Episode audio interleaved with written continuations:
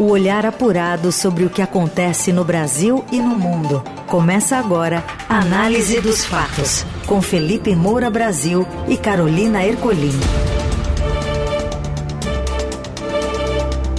Olá, seja bem-vinda, bem-vindo. Análise dos fatos no ar, aqui pela Rádio Eldorado, noticiário que traz para você muita informação, análise, leveza no meio do seu dia, na hora do seu almoço. Tudo bem, Felipe? Boa tarde. Salve, salve, Carol, equipe da Eldorado FM, melhores ouvintes, sempre um prazer falar com vocês aqui no programa Análise dos Fatos, que logo em seguida da transmissão ao vivo fica disponível nas plataformas de podcast. Vamos com tudo. Vamos então aos destaques desta noticiosa quarta-feira, 26 de abril. Ex-presidente Jair Bolsonaro depõe a Polícia Federal e diz que publicou vídeo que contesta a eleição sob efeito de remédio. Perdão, Carol, perdi de novo, mas eu vou achar imediatamente. Não. Perdi aqui a página, Então Carol. vou, Você pode ler para mim? Pode ir. Na Europa, ex-presidente afirma que não cabe ao Brasil decidir sobre território da Crimeia após condenar a invasão da Ucrânia pela Rússia e manda chanceler visitar Volodymyr Zelensky. E ainda eu leio essa. O impostômetro em São Paulo alcança novo recorde e uma ode ao ídolo Ayrton Senna. Eu tô com um probleminha no computador, por isso eu tô lendo tudo no celular, mas vamos com tudo. O que acontece no Brasil e no mundo. Análise dos fatos. O ex-presidente Jair Bolsonaro afirmou em depoimento à Polícia Federal que postou sem querer um vídeo em que contesta o sistema eleitoral dois dias após os atos golpistas de 8 de janeiro. Ele deixou a sede da corporação em Brasília após depor por quase três horas no inquérito que investiga quem são os autores intelectuais dos ataques às sedes dos três poderes. Segundo relato do ex-secretário de Comunicação Social da presidência atual assessor de imprensa de Bolsonaro, Fábio Van Garten, o ex-presidente disse à PF que estava sob efeito de medicamentos quando fez a postagem. Bolsonaro estaria se recuperando de um tratamento com morfina. A argumentação apresentada pela defesa do ex-presidente é de que ele cometeu um erro ao publicar o vídeo no Facebook. Os advogados alegam que Bolsonaro pretendia encaminhar o vídeo pelo WhatsApp para que pudesse assisti-lo em outro momento, mas, por estar sob medicação, acabou errando o comando. O conteúdo ficou quase duas horas no ar antes de ser excluído. O ex-presidente foi aconselhado a excluir então a publicação em que acusava o presidente Lula de não ter sido eleito de maneira legítima pela população, mas sim por um conluio entre ministros de tribunais superiores. Diferentemente do que diz a teoria sem provas compartilhada por Bolsonaro, o resultado das eleições de 22 foram prontamente reconhecidos pelos observadores internacionais e autoridades estrangeiras. A publicação realizada apenas dois dias após os ataques golpistas à sede dos três poderes, no dia 8 de janeiro, foi alvo de denúncia no Ministério Público ao Supremo Tribunal Federal, que acabou por ordenar a inclusão de Bolsonaro, que apura a tentativa de golpe no início do ano. Esta é a segunda vez que o ex-presidente é ouvido pelos investigadores desde que retornou ao Brasil após uma temporada nos Estados Unidos. O primeiro depoimento foi dado em 5 de abril, no âmbito da apuração sobre o escândalo das joias sauditas revelado pelo Estadão. Ontem, a ex-primeira-dama Michele Bolsonaro mudou a versão e afirmou que teve conhecimento sobre o segundo conjunto de joias e recebido de forma ilegal no Brasil. Também nesta quarta é realizada a sessão conjunta do Congresso Nacional em que deve ocorrer a leitura do requerimento de instalação da Comissão Parlamentar Mista de Inquérito para apurar os atos criminosos de 8 de janeiro. Após a criação da CPMI, os blocos partidários da Câmara e do Senado indicarão os titulares. Serão 15 senadores e 15 deputados, de acordo com o requerimento de criação do colegiado. O líder do governo na Câmara, deputado José Guimarães, disse em entrevista nesta terça que a base quer fechar os nomes que vão participar da comissão o quanto antes. Eu acho que estamos prontos para indicar os nomes. A federação do PT discute de hoje para amanhã. Na hora que o presidente do Congresso lê o relatório e estabelecer os prazos, nós seremos os primeiros a indicar os nomes para compor esse colegiado. Já de acordo com o líder da oposição no Congresso, Altinei Cortes, o bloco reivindicará a presidência da CPMI por ser relator do projeto. PL vai reivindicar a presidência, porque o PL tem o autor do requerimento. A gente vai reivindicar a presidência, mas nós vamos dialogar com o Arthur e com os demais líderes. A Constituição aqui é na conversa. Antes, oposto à implementação da comissão, o governo se preocupava que a CPMI dos atos brecasse a pauta do Congresso de outros temas caros ao Executivo. O presidente da Câmara dos Deputados, Arthur Lira, disse, porém, que o projeto da nova regra fiscal, por exemplo, terá uma discussão justa e correta. Nós iremos trabalhar de uma maneira sempre franca, ouvindo a todos os líderes partidários, medindo e pesando as consequências, mas este Congresso não permitirá retrocessos nós estamos para ajudar nas pautas que acrescentarão para o país uma discussão justa, correta do arcabouço fiscal. Bom, tudo isso é sobre o 8 do 1, sobre aqueles atos criminosos é, de pessoas que invadiram ali os três poderes e depredaram patrimônio público. Então vamos por parte, aí Bolsonaro disse é, que postou sem querer aquele vídeo de ataque ao sistema eleitoral. É, tinha um print ali, depoimento de um procurador, se eu não me engano, que tinha sido compartilhado por uma outra pessoa. O Bolsonaro é, jogou ali é, no Facebook, nos stories, me parece, do Instagram. Aquilo ficou durante horas eles dão essa alegação muito rasteira. Não convence ninguém. Ah, não, estava sob efeito de medicamento. Não, quis mandar pelo zap, mas acabou compartilhando nas redes sociais, que é tudo conversa mole de gente que está querendo engambelar as outras pessoas ele estava querendo postar aquilo. Aquilo ficou horas no ar. Né? Senão vão começar a dizer aí, ó, se tomar remédio, fique longe do celular. Então ele tem uma responsabilidade, era um momento absolutamente sensível, é, e ele tentou ali ainda defender a posição, mesmo depois da porta literalmente arrombada. Não é grave, é mais uma alegação rasteira em razão é, do rastro de sujeira que o Bolsonaro deixou com todo o estímulo, mesmo que indireto, a esse golpismo.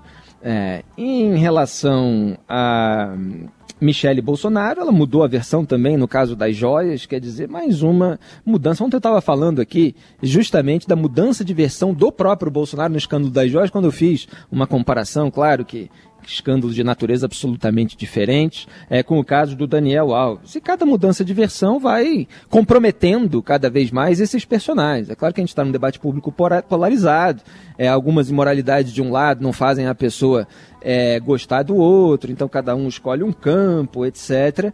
Mas para gente que se atém aos fatos, vai vendo que eles sabiam de tudo e estavam ali é, é, vendo uma maneira que pudesse ser mais favorável a eles. É, e isso, obviamente, está errado. É, em relação às comissões que estão sendo formadas, olha, no Senado, os blocos comandados pelo MDB do Renan Calheiros e pelo próprio PT do Lula, eles têm 11 dos 16 senadores que vão formar essa comissão, então tem uma maioria clara do governo. Na Câmara é que tudo depende um pouco da boa vontade aí do Arthur Lira. Ele comanda um bloco de oito partidos. É, você tem três ali que se dizem independentes, pode indicar cinco dos 16 deputados, você tem três é, deputados e três senadores que são do PL do Jair Bolsonaro, então é, são as escolhas aí desse bloco do Lira que vão definir, é, porque tem partidos que têm posições distintas em relação ao governo. Vamos ver quem é que vai ter maioria na comissão. Essa é a disputa do momento pelo controle da omissão, da, da comissão. Agora, o bolsonarismo já está achando que não vai ter tanto controle assim e está querendo mirar mais as suas baterias no Flávio Dino para ver se derruba o segundo ministro do governo Lula depois da queda do Gonçalves Dias. Na Eldorado, análise dos fatos. O presidente Lula disse que o Banco Nacional de Desenvolvimento Social e Econômico e os bancos públicos brasileiros vão voltar a fazer empréstimos para promover o crescimento. Em seu último pronunciamento na viagem que faz à Europa, ele afirmou que não há problema em fazer dívida se for para construir ativos novos. Lula reafirmou ainda, como já havia dito no Brasil e em Portugal, que não vai vender empresas estatais e disse que quer parcerias com os empresários. E nós estamos de volta para dizer para a Espanha, para dizer para os trabalhadores espanhóis, para dizer para os empresários espanhóis que nós queremos construir parceria. Nós precisamos convencer os empresários brasileiros a fazer investimento na Espanha. Nós precisamos fazer os empresários espanhóis fazerem parceria. Nós não vamos mais privatizar nenhuma empresa. Nós não vamos vender patrimônio público para pagar dívida. O que nós queremos é construir parceria com os empresários de outros países para construir coisas novas. E se precisar fazer dívida para construir um ativo novo, não tem nenhum problema. O que você não pode é fazer dívida para pagar dívida. O presidente disse ainda que sem dinheiro e sem crédito a economia não cresce. Mais cedo, Lula confirmou que enviará o assessor especial da presidência, ex-chanceler Celso Amorim, para o um encontro com o presidente da Ucrânia, Volodymyr Zelensky. Amorim já foi à Rússia no início do mês e se reuniu com o presidente Vladimir Putin dias antes de o chanceler russo Sergei Lavrov vir ao Brasil e ser recebido pelo próprio Lula. Nesta quarta, o presidente afirmou que não cabe a ele ou ao Brasil decidir a quem pertence a Crimeia, território da Ucrânia invadido e anexado pela Rússia em 2014, e que não pode haver dúvida de que o Brasil condena a invasão da Ucrânia pela Rússia em andamento desde 2021 mas que é mais importante frear a guerra que apontar quem está certo ou errado. Olha, quanto menos o Lula falar sobre a guerra, melhor. É, ele deu declarações absolutamente bárbaras que agora ele tenta contornar, e quando ele tenta contornar, é, parece que é, se agrava ainda mais aquilo que ele disse antes, como aconteceu em Portugal, quando ele negou que tivesse igualado é, os dois países. Agora diz que não cabe a ele é, definir coisas que são muito claras né, em relação ao território que é ucraniano. Então, assim, em vez de citar especificamente, diz que não cabe a ele falar sobre isso. Né? Se é o máximo que ele consegue dizer a respeito de uma nítida guerra, de uma autocracia imperialista expansionista contra uma democracia, que ele não fale nada. Né? mesmo quando ele diz que não vai falar, que não cabe a ele, é, ao, ao, citar aquilo que não cabe a ele dizer, ele já se compromete bastante. É, em relação ao BNDES, eu citei aqui no programa uns dias atrás, também fiz, fiz tweet a respeito disso, que me parecia que o plano do Lula era fazer do, dos banco, do Banco dos BRICS, agora presidido pela Dilma Rousseff, é, o novo BNDES, no sentido, quer dizer, na verdade, o velho BNDES petista dos governos passados, aquele que ajudava as ditaduras amigas, os governos aliados de esquerda, etc. E nesse mesmo pronunciamento, é, o Lula afirmou que gostaria que o Banco dos BRICS, aspas, se transforme num grande banco de investimentos, se possível maior que o Banco Mundial, fecho aspas. Ele continua aí é, é, defendendo isso e lá naquele discurso na posse da Dilma, ele falou que deveria ajudar os países pobres da América Latina e aí a gente sempre pensa é, nos países governados por aliados dele, né? Na Argentina, é, na Venezuela, é, em Cuba, na Nicarágua, então é preciso ver isso aí. Na campanha ele disse que usaria o BNDES é, para ajudar pequenas e médias, médias, empresas, justamente por causa do desgaste que teve nos governos anteriores, to, liberando dinheiro dinheiro dos brasileiros para que a Odebrecht tocasse obras para concluir o metrô de Caracas, uma ponte sobre um rio venezuelano, o Porto de Mariel em Cuba. Quer dizer, todo esse investimento que gerou muito desgaste para o PT. Ainda é uma certa incógnita como vai ficar essa gestão do BNDES é, com a Luísio Mercadante por lá. Eu não espero muita coisa diferente. Análise dos fatos. E a Câmara Federal aprova a urgência do projeto de lei das fake news e oposição TikTok e Facebook são contra. Júlia Afonso, direto de Brasília. A Câmara aprovou ontem o regime de urgência para a tramitação do projeto de lei das fake news, em meio à pressão de um bloco de deputados e das big techs para retardar a análise desse texto. A proposta teve 238 votos a favor e 192 contrários. A tramitação mais rápida passou após o presidente da Casa, Arthur Lira, usar o regimento interno para diminuir a quantidade de votos necessários para aprovação.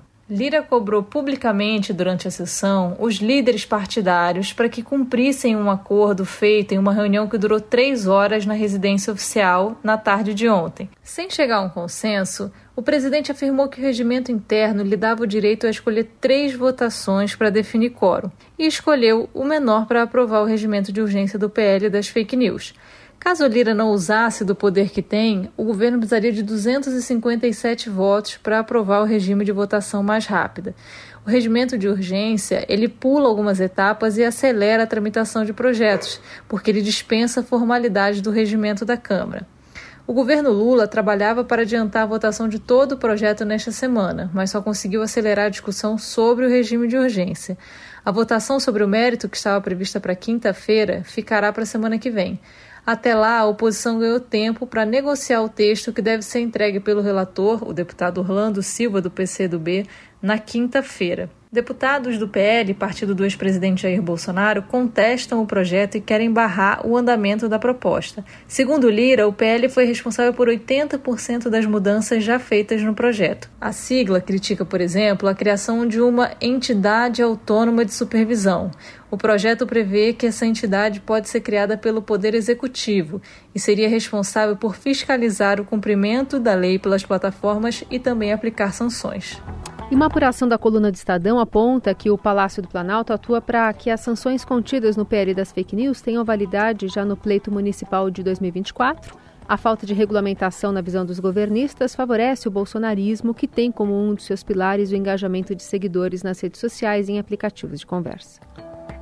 Olha, o projeto de lei não trata diretamente do usuário, nem pretende definir, a princípio, o que é fake news. Né? Ele está aí para definir a responsabilidade de um setor econômico enorme, que tem muito poder, que são as grandes plataformas de rede social. Então, é uma tentativa alegada de regular a forma como elas têm que agir em relação a determinados temas. A oposição questiona a escolha arbitrária de temas por parte do governo Lula, assim como os mecanismos propostos. Então tem essa questão a respeito da entidade autônoma de supervisão, que estaria ali para regulamentar dispositivos, fiscalizar o cumprimento de regras, instaurar processos administrativos, aplicar sanções. Como é que se vota, essa que é a questão, esse projeto de lei, sem definir minimamente como vai ser o funcionamento dessa agência, dessa entidade autônoma de supervisão? O governo alega que esse projeto vem do legislativo e para criar uma agência, essa entidade, tem de ser um PL, um projeto de lei proposto pelo executivo. Então, como é que se aprova toda essa legislação a ser acompanhada, fiscalizada é, pela entidade no escuro em relação a elas? E nem membros do próprio governo Lula parecem ter clareza é, disso. É, ou pode ser a maneira sorrateira de você já empurrar alguma coisa para depois conseguir o controle político é, de uma agência para fins de seu interesse. E essa é a questão. É, ela vai funcionar como uma agência regulatória, como algum outro tipo de órgão. A gente não tem aí as premissas básicas, então como é que se faz para que ela não seja capturada é, pelo governo da vez? É, então, os petistas já quiseram controlar, é, por exemplo, a imprensa no primeiro mandato do governo Lula, quando propuseram conselhos federais, foram chamados de sovietes petistas é, na época. E, então, sempre houve uma grande preocupação com esses conselhos, com esses órgãos criados por petistas para fiscalizar alguma coisa em que ainda existe alguma liberdade, embora não tanto. É, outro ponto: imunidade parlamentar. É, se estende às redes sociais. O governo queria é diferente. Queria que as plataformas conseguissem pelo menos suspender as contas dos parlamentares por uns sete dias. Acabou perdendo. Orlando Silva, autor do relatório, estendeu para as redes essa imunidade parlamentar. Isso não estava garantido em lei, não está ainda, né, porque não teve a aprovação, mas é a única forma de os demais parlamentares votarem o projeto, senão não queriam nem votar. Né? Do ponto de vista jurídico, o STF já definiu que a imunidade não é absoluta, então, por exemplo, se ferir a democracia, é, os parlamentares podem ser punidos, independentemente do lugar em que eles façam isso, mas a gente sabe é, também que os parlamentares estão disseminando muitas fake news, talvez estão entre os maiores disseminadores de fake news do país, e preocupa que eles tenham imunidade para fazer isso nas redes. É, outro ponto, remoção imediata de conteúdo ilícito relacionado à, prática, prática de crimes.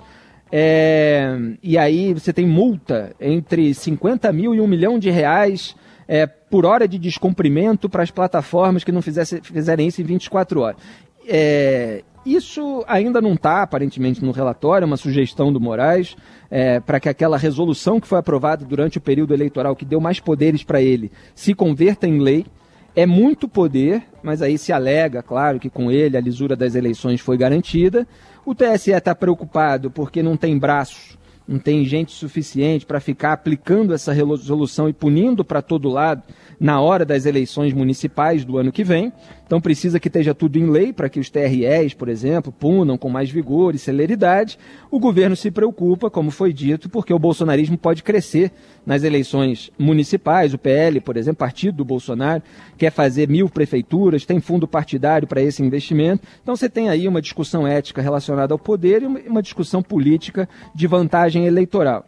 É, outro ponto, a oposição está criticando a determinação para que os provedores atuem hábil e diligentemente quando forem notificados sobre conteúdos potencialmente ilegais é, que envolvam crimes contra o Estado de Direito, golpe de Estado, terrorismo, crianças e adolescentes, etc.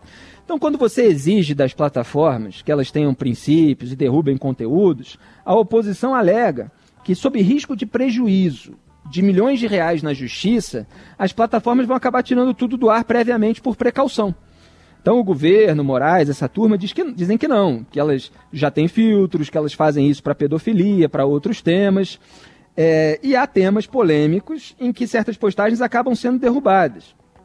É, só que você pode discutir o tema sem incorrer em crime. Então, assim, é como você filtrar transfobia e acabar apagando toda a discussão sobre banheiro, presídio, esporte. Não dá para isso acontecer, né? Então, tem uma preocupação em relação a isso. Porque o algoritmo funciona, mas não é perfeito. E as plataformas teriam mais custos para fazer todos esses ajustes e é isso que elas não querem ter. Agora, mecanismos e tecnologia existe. E é, você tem aí uma tentativa das Big Techs de adiar tudo para mudar relator, para colocar gente mais favorável no comando da aprovação desse projeto, enquanto o setor de comunicações tem outro interesse. É, é, para o setor de comunicações, esse tema é fundamental porque envolve a remuneração para empresas de jornalismo. Quer dizer, tem uma proposta ali de um modelo, modelo próximo ao australiano, de negociação direta entre as empresas, por eventual intermédio de associações. E qual é o contexto, só para concluir? Que os provedores de internet abocanharam o mercado publicitário. E as discussões que são geradas nas redes sociais geralmente derivam de matérias jornalísticas.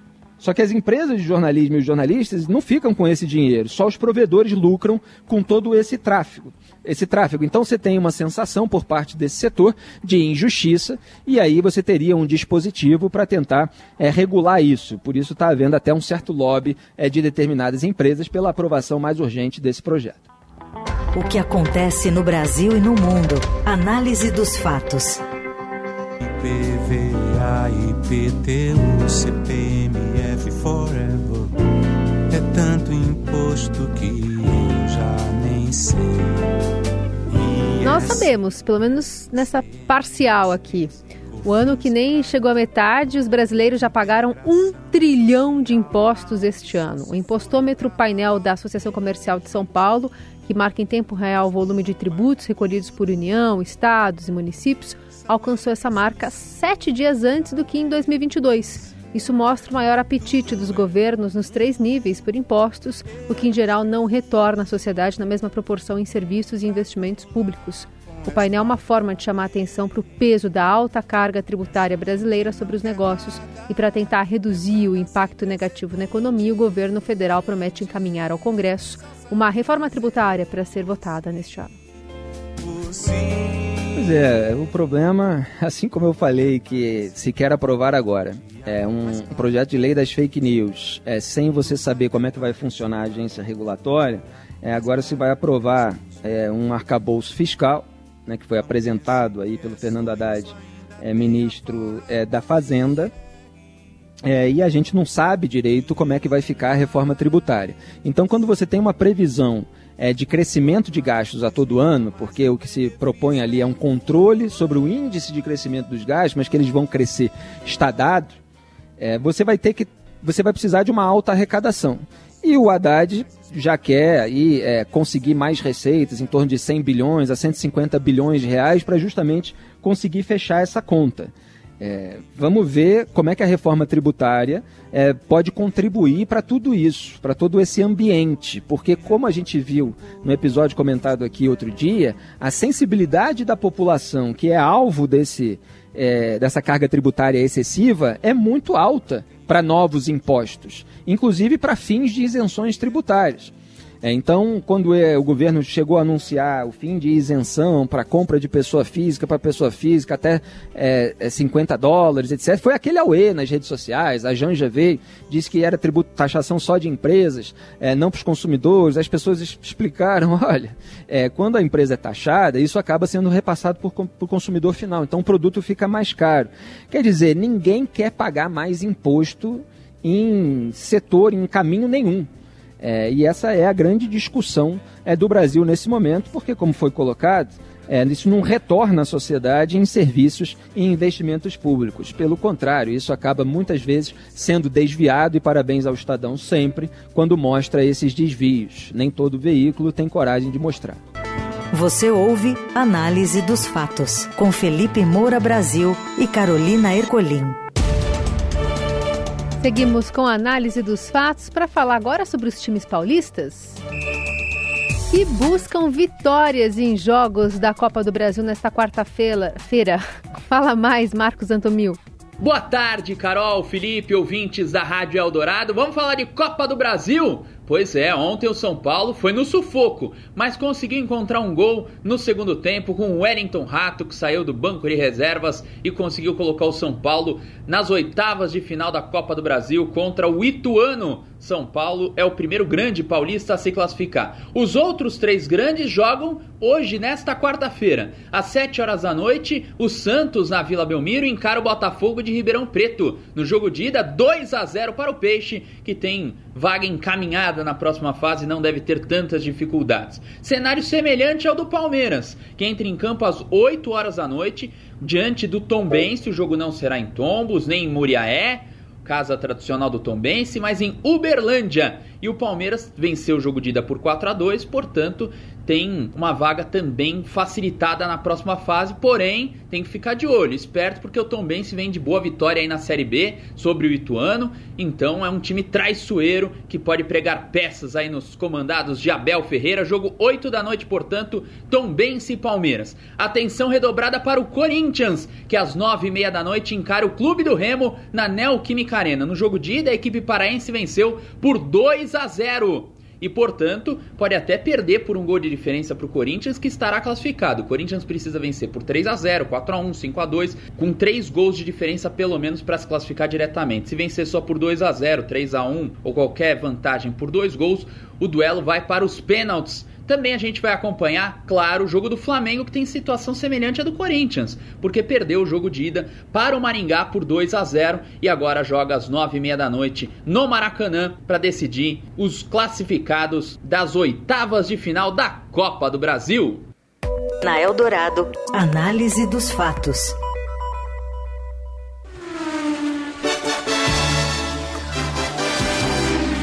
Ainda nessa editoria, o Ayrton Senna, ídolo do automobilismo e da Fórmula 1, é declara declarado patrono do esporte brasileiro. Murilo César Alves tem mais detalhes. Boa tarde, Carol. Boa tarde, Felipe. Boa tarde, ouvintes. Ayrton Senna, ídolo do automobilismo e da Fórmula 1, é o novo patrono dos esportes brasileiros. Nessa terça, o vice-presidente Geraldo Alckmin sancionou a lei de número 14.559. A medida passa a valer a partir dessa quarta, quando foi publicada no Diário Oficial da União. Trata-se de uma homenagem feita a partir do projeto de lei do deputado federal Felipe Barros, em 2019, e que passou pela aprovação do Senado em março desse ano, e pela ministra dos Esportes, Ana Moser. Nesse ano, no dia 1 de maio, se completará 29 anos da morte do piloto, no GP de São Marino da Fórmula 1. Ao se tornar patrono, Ayrton Senna terá eternizado sua influência e destaque no âmbito social e esportivo. Ele se junta a outras personalidades do esporte e da cultura, como Oscar Niemeyer, Paulo Freire e Machado de Assis, que se destacaram em suas áreas de atuação ao longo da sua carreira. Que saudade que dá, né? Que saudade. Foi Antônio Carlos Jobim, Renato Russo nas últimas pautas finais aqui do programa. Hoje Ayrton Senna. Quer dizer, o Brasil de talento, o Brasil que realmente serve de exemplo para outras gerações naquilo que criou, naquilo que fez, naquilo que inspirou outras pessoas é, de, por, por, meio da sua dedicação, do seu esforço, é, da sua vocação, é, do seu empenho para levar o nome do Brasil é, para outras culturas. Então, assim, o Senna é um exemplo que fica e está faltando muito. Está faltando herói, está faltando exemplo, inclusive de integridade no Brasil. Então é fundamental que se reverencie, que se traga isso do passado para ver se inspira novas gerações. Bandeira quadriculada também para gente. Análise dos fatos fica por aqui. Tem produção, edição e coordenação de Laís Gotardo. E como sempre, trabalhos técnicos de Moacir Biasi e o comando da mesa de som é de Carlos Amaral. Um grande abraço a todos. Até amanhã. Até.